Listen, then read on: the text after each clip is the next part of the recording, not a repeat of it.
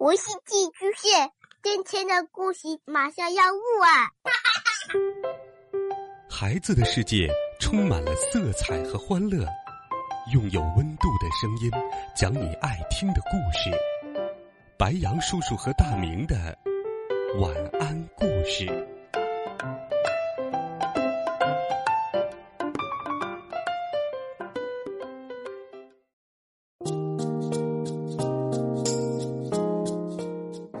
小朋友们，晚上好！欢迎收听白杨叔叔讲故事。今天，白杨叔叔继续给你准备了一个神奇、好听又有趣的故事。在一个雨天的午后，家里来了一位奇怪的客人。他吃了面包会放屁，吃了冰激凌会下雪。姐弟俩要怎么送走？这个小家伙呢？一起来听奇怪的客人。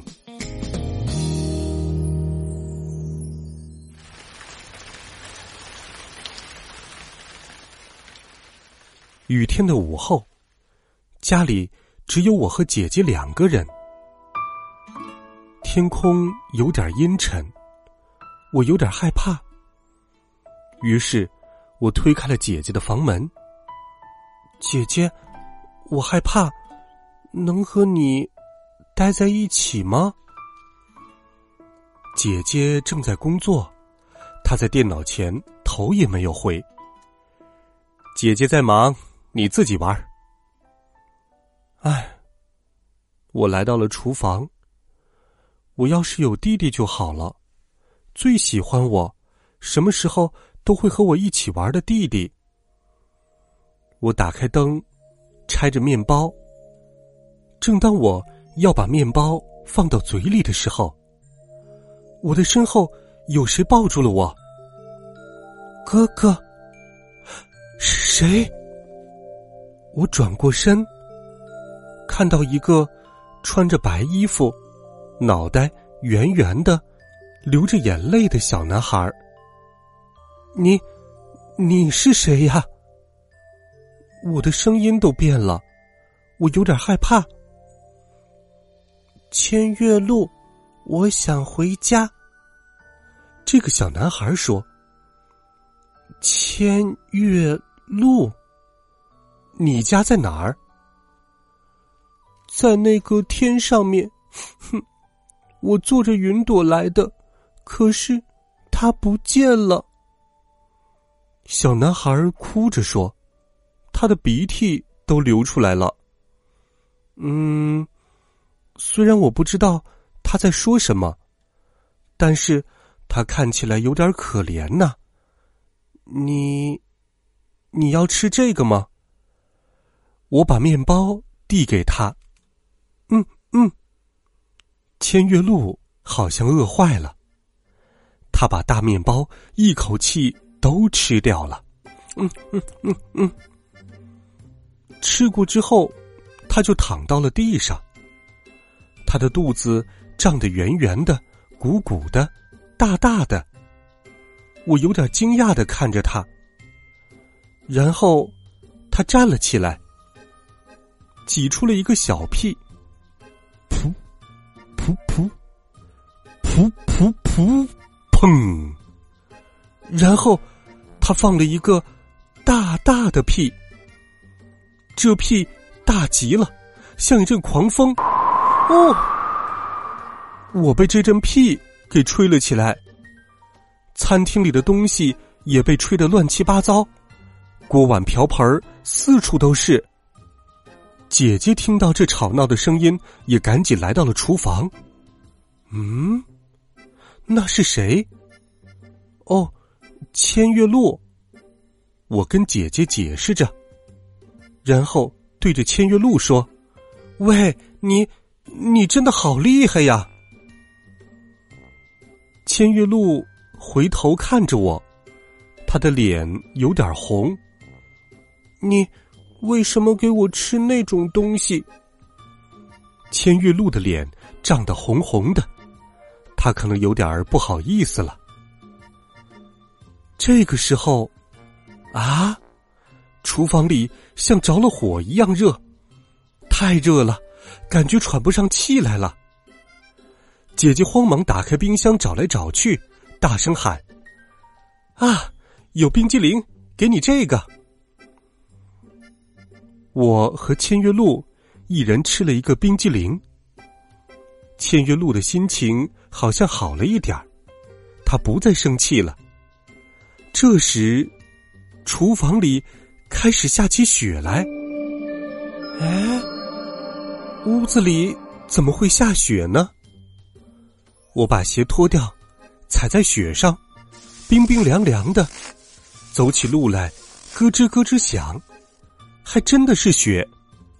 这时候，千月露吃完了第一个冰激凌，又对姐姐说：“冰冰凌，我能再吃一个吗？”千月露没等我们回答，就自己跑到冰箱边上，他拿出了鸡蛋。那里有鸡蛋呀，我现在可以回家了。鸡蛋什么都可以帮我找到。哎呀，千月露真是个什么都不懂的小孩子，鸡蛋怎么可能帮他找到家呀？他把鸡蛋摔到了地上，啪！哎呀，打破了。蛋，蛋！我又惊讶极了。那跟我见到的鸡蛋不一样，从里面冒出了一个半透明的蛋精灵。啊，那是蛋，鸡蛋精灵！我和姐姐都大声叫了起来。鸡蛋精灵，哦，不对，鸡蛋在空中旋转了几下，突然飞出了厨房。姐姐。鸡蛋是不是要去找云朵呀？哎呀，我和姐姐跟着鸡蛋跑起来，我不小心摔了一跤。快快点起来，要不追不上了。我姐姐千月露跟着鸡蛋往前跑去，跑着跑着，我们看到前面是云朵，鸡蛋找到云朵了。千月露大声喊道。不过，鸡蛋找到的不是云朵，是棉花糖。哎，姐姐，你有钱吗？千月露挑了一个粉红色的棉花糖，大吃特吃起来。嗯嗯，突然，周围布满了雾，是粉红色的雾。姐姐，我什么都看不见了。嗯。我们怎么回家呢？千月露又看向了蛋精灵，喂，鸡蛋，你又要去哪里？蛋精灵再次飞了起来，我们又跟着鸡蛋跑了起来。哦，这次鸡蛋真的帮我们找到了家。可是，千月露有点不耐烦了，她毕竟还是个小孩子，有些想家。又哭又闹起来，怎么哄也哄不了。伴随着千月露的哭声，轰隆隆，哐当，屋子里打雷了。姐姐抱住了千月露：“你怎么这么闹？是不是困了呀？”这个时候，屋子里又下起了雨，哗！姐姐，快想个办法吧，这样下去，屋子会被水淹到的。正在这时，鸡蛋开始唱起歌来，是从来没有听过的、有点奇怪的歌。听着歌，很想睡觉。啊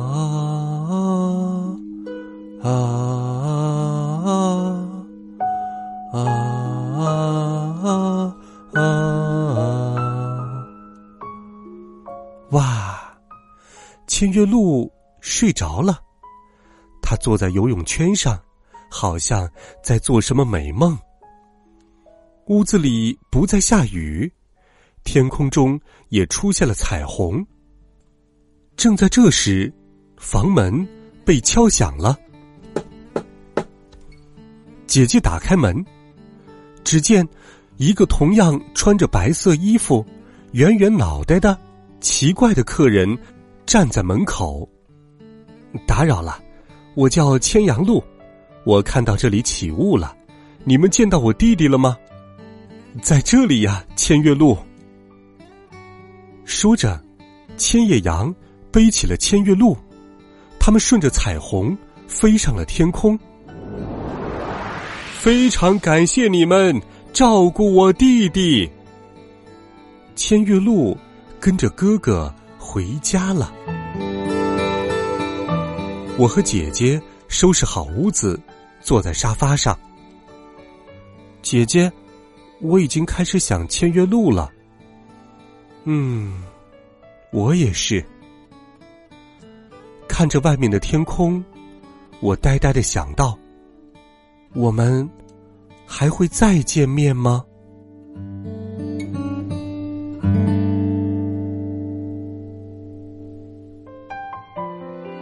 好了，孩子们，这个神奇又有趣的故事，奇怪的客人，白杨叔叔就给你讲到这里。希望你能够喜欢。